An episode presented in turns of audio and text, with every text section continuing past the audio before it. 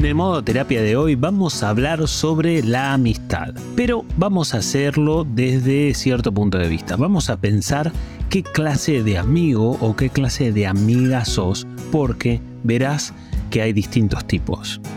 Mi nombre es Sebastián Girona, soy psicólogo y esto es Modo Terapia.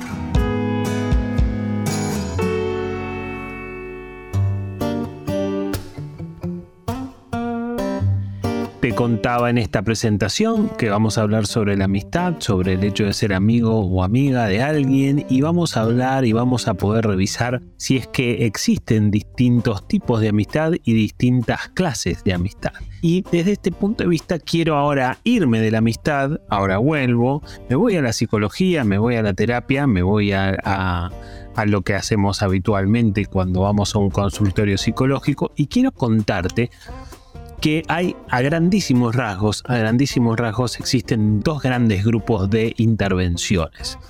Existen las intervenciones de contención, ¿no? La palabra contención viene de contener, viene de continente, viene de darle un lugar a lo que le está sucediendo al otro y son intervenciones más relacionadas a a las figuras clásicas de la maternidad, del amor, digamos, ¿no? De darle lugar a lo que le sucede al otro. Ese sería el primer gran grupo de intervenciones.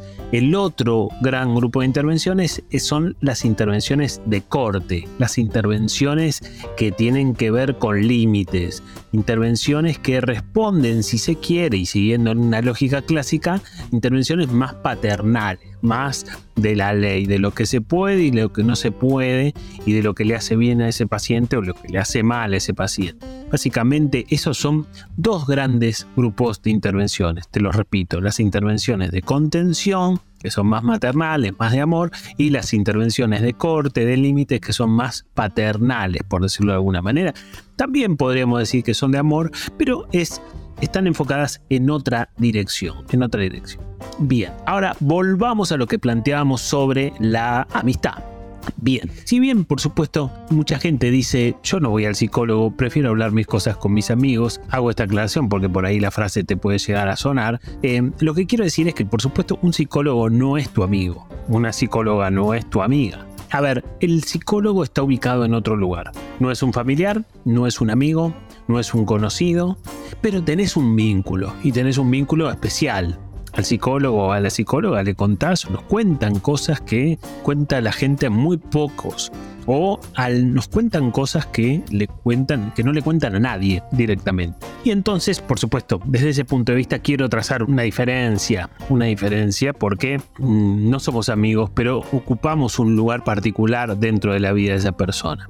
Y entonces, desde ese punto de vista, haciendo esta aclaración, quiero que nosotros podamos pensar qué clase de amiga o qué clase de amigo sos. Sos de, sos una amiga o un amigo que acostumbra a escuchar al otro, a contener al otro, a darle lugar a lo que le pasa, a que, a que sea lo que sea que te venga a contar tu amigo o tu amiga, vos vas a estar dispuesta o dispuesto a que sea escuchado y a que pueda de alguna manera ser contenida esa persona. O sea, no importa lo que pase, bien.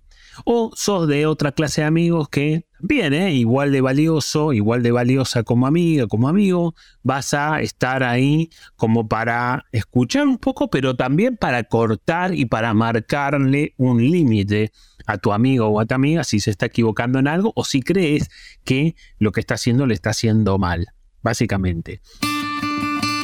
Y por ahí ahora yo te estoy contando estas cuestiones del capítulo y vos te das cuenta o pensás y decís, che, mi amigo tal es más de contención, este amigo tal es de corte, es más áspero, es más tajante, no me va a decir todo que sí, me va a cuestionar y me va a pinchar algunas cosas. Bueno, te estarás imaginando o también podés pensar qué clase de amigo sos vos, ¿no? Yo, che, y vos decís, che, sí, no, yo soy más de contención porque venga mi amigo y me cuente lo que me cuente, yo voy a estar de su lado. O yo soy más de corte porque venga y lo que me cuente, yo no le voy a decir todo que sí, yo le voy a plantear y le voy a marcar esto y le voy a marcar lo otro. Me parece que es interesante que podamos pensar eso porque eso determina muchas cosas en nuestra posición frente a la amistad y de alguna manera también aumenta o disminuye nuestra calidad de amistad. Te hago un spoiler. Obviamente el amigo de mayor categoría va a ser el que combine un poquito de las dos cosas. Antes de continuar con este capítulo, quiero contarte que puedes seguir a Modo Terapia en Spotify apretando el botón de seguir y ahí Spotify te va a contar cada vez que subamos un nuevo capítulo. Así que seguramente estás escuchando Modo Terapia porque te gusta o porque te lo acaban de recomendar y en todo caso puede estar bueno que lo sigas si te empezás a enganchar con este podcast. También podés calificar al podcast con las estrellas y a mí me das un feedback para saber cómo vamos y cómo qué, te van pareciendo estos, estos capítulos y estos temas sobre todo. Y desde ese punto de vista me parece que es súper valioso, por lo menos para mi gusto y también creo que ustedes se pueden expresar por lo menos por ese lado. Y además también quiero contarte que si alguno de los temas que tocamos acá en este podcast te generan la necesidad o la, o la inquietud de empezar una terapia, mm, puedes enviar un mail a equipo gmail.com y ahí te van a contar y te van a informar cuáles son las condiciones para empezar a hacer terapia con mi equipo. Y si estás de acuerdo, yo te voy a hacer personalmente la entrevista de admisión, o mejor dicho, te lo voy a hacer virtualmente y ahí vamos a poder charlar sobre las cosas que te pasan y vamos a poder pensar cuál es el enfoque que más te conviene según lo que se está ocurriendo y cuál es la persona de mi equipo que seguramente puede trabajar mejor con vos. Así que desde ese punto de vista el margen de error se disminuye y la posibilidad de hacer una terapia que funcione bien aumenta.